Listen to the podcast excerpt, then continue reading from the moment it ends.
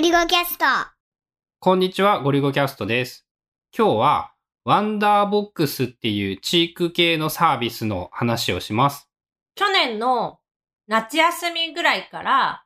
公文教室にこう通い始めて、算数と国語をやってたんだけど、コロナの影響とかで、まあいろいろお休みがあったりとかして、まあそもそも子供もちょっとこう、勉強内容が難しくなってきて、行きたくないみたいな、口には出さないけど、なんかそんな雰囲気を醸し出して、で、夏休み、7月 ?8 月か。8月から、ワンダーボックスっていうアプリを使ったその学習コンテンツっていうのをやり始めて、それがすごい気に入ったので、その話？ま、ちょっと前にトド算数っていう、ある意味土直球の算数をお勉強するアプリみたいなのの話をしたんだけど、それは言ってみたら、こう、算数の教え方を手を変え品を変え、なんか、いろんな方向で概念を教えてくれるものなんだけど、ワンダーボックスはもうちょっと高次元っていうか、直接学校の勉強的なニュアンスが薄いっていう言い方をしたらいいのかな？なんかこう、IQ を育てますみたいな、なんかそういうことを言ってそうな、こう足し算を教えるんじゃなくって、何教えるって言ったらいいんだろう？多分その公式が言ってるのは思考力を鍛える問題であったりとか、その仕組みっていうのを提供してて、もともとそのトド算数みたいな名前で言うと、そのシンクシンクっていう、あの考えるの think を二つ重ねたシンクシンクっていう、まあサービスかつアプリを出してる会社が、そのアプリの中だけの学習じゃなくって、鉛筆と紙でやるそのワークブックみたいなのとか、そのアプリと連動して思考力を鍛えるためのキットみたいなものを、リアルのものを家にこう届けてくれるサービスっていうのを夏ぐらいに多分始めた？夏じゃないか。春ぐらいかな？新しく始めたサービスとして。ああ、じゃあそのサービス、ワンダーボックスっていうサービス自体が言ったらもう本当今年、今年度始まったぐらいなイメージなのか？確か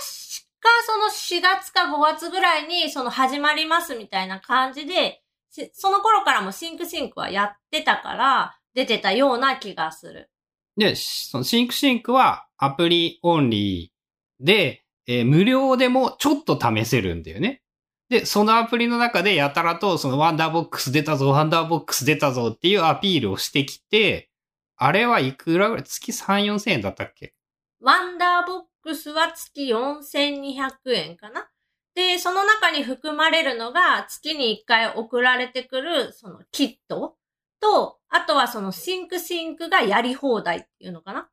うーんっていうのもついてくる。だ言ったら、シンクシンクの有料プランに入ってた人は、プラス、その、1000円、2000円足せば、リアルに送られてくる、その、キットも追加できるっていう、まあ、イメージ。リアルのキッ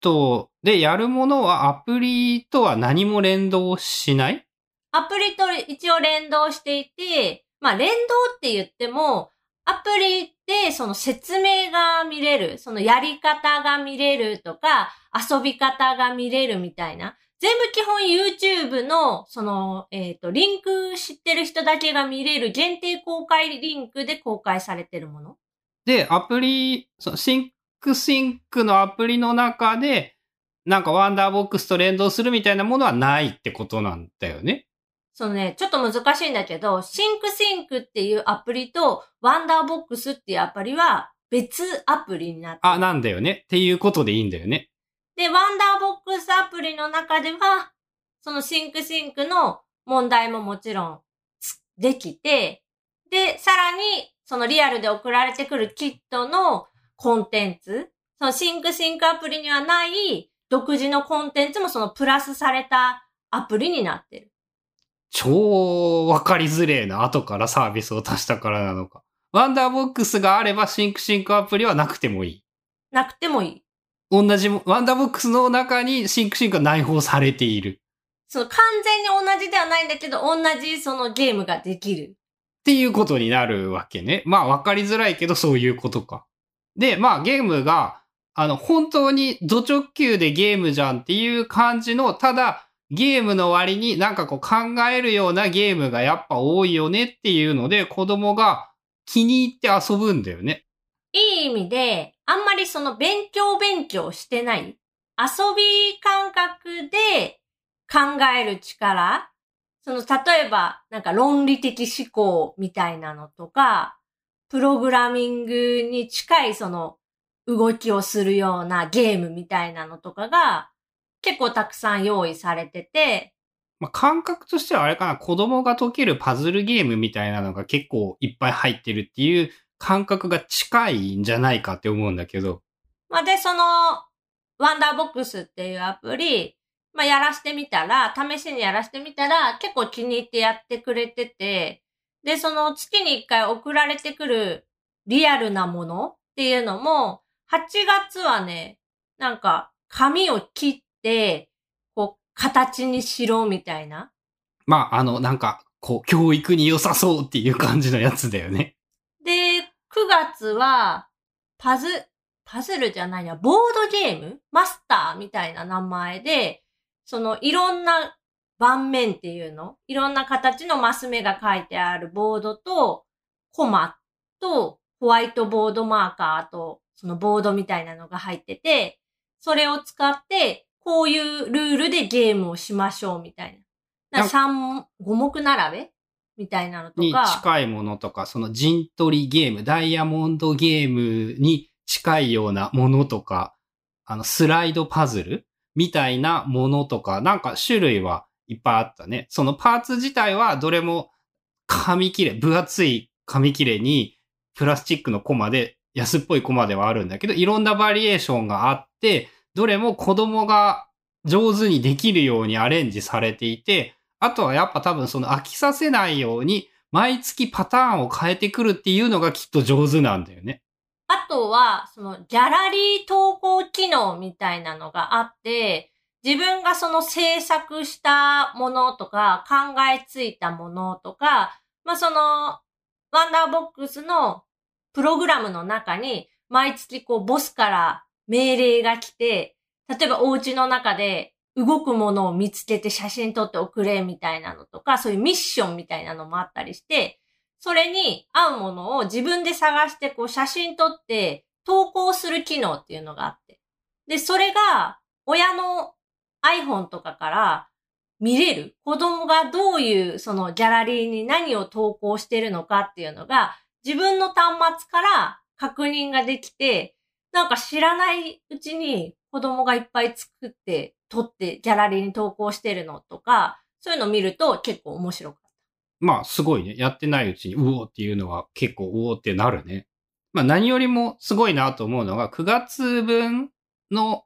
そのキットが2、3日前、昨日届いたんだったっけ？なんか届いたばっかりで、えー、いつも子供はすっげえ早起きをして、一人で YouTube を満喫してから幼稚園に行くっていうのをやっているんだけど、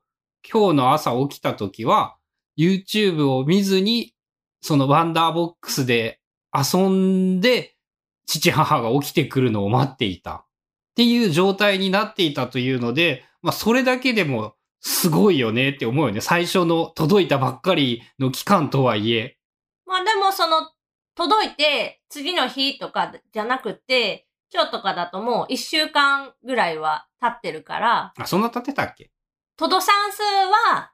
その、やったらなんかもらえるとか、YouTube 時間が1時間もらえるみたいな、そういうご褒美システムで、しぶしぶやるっていう感じではあって、朝から自発的に自分でアプリを立ち上げてやるものではなかったんだけど、ワンダーボックスの場合は、その YouTube を見るのと同じぐらいそのゲーム感覚というかゲームとして魅力があるみたい。まあ、大人目線から見ても、確かに、それ、トド算数に比べたらそっちの方が面白そうだろうなっていう感じはするよね。まあ、直接お勉強、学力が上がるというツールではなくって、なんか、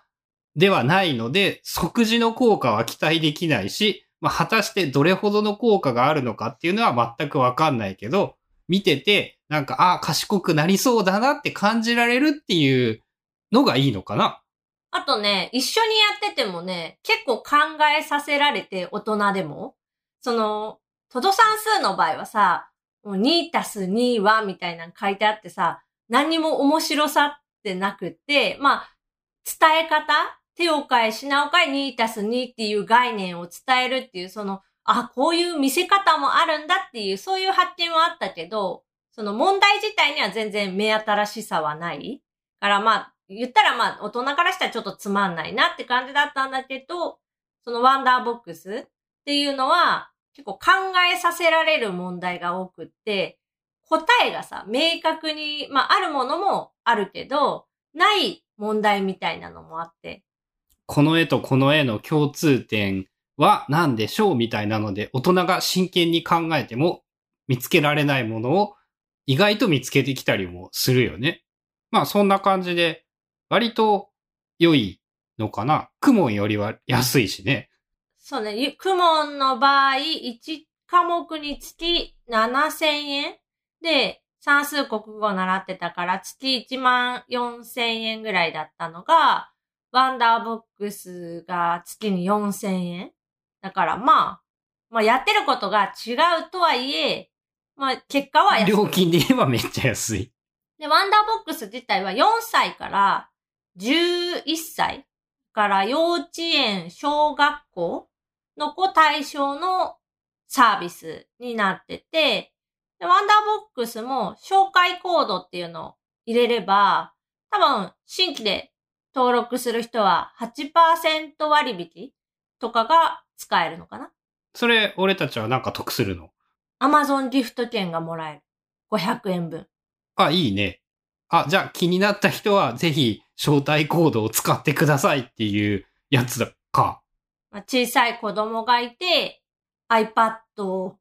ちょっと Android で使えるかどうかがわかんないんだけど、その、学習するのに iPhone か iPad? まあ、おすすめは多分 iPad。iPhone はちょっと辛いね。あの、あの手のやつをやるのは子供が。そう、あの、動画を見る分には別に iPhone でもいけるんだけど、子供がそのパズルとかを解く場合は、iPhone だと画面がちょっと小さくって、iPad がおすすめ。で、さらに言うと、Apple Pencil があると、良い。まあ、それは普通ないからいいと思うけど。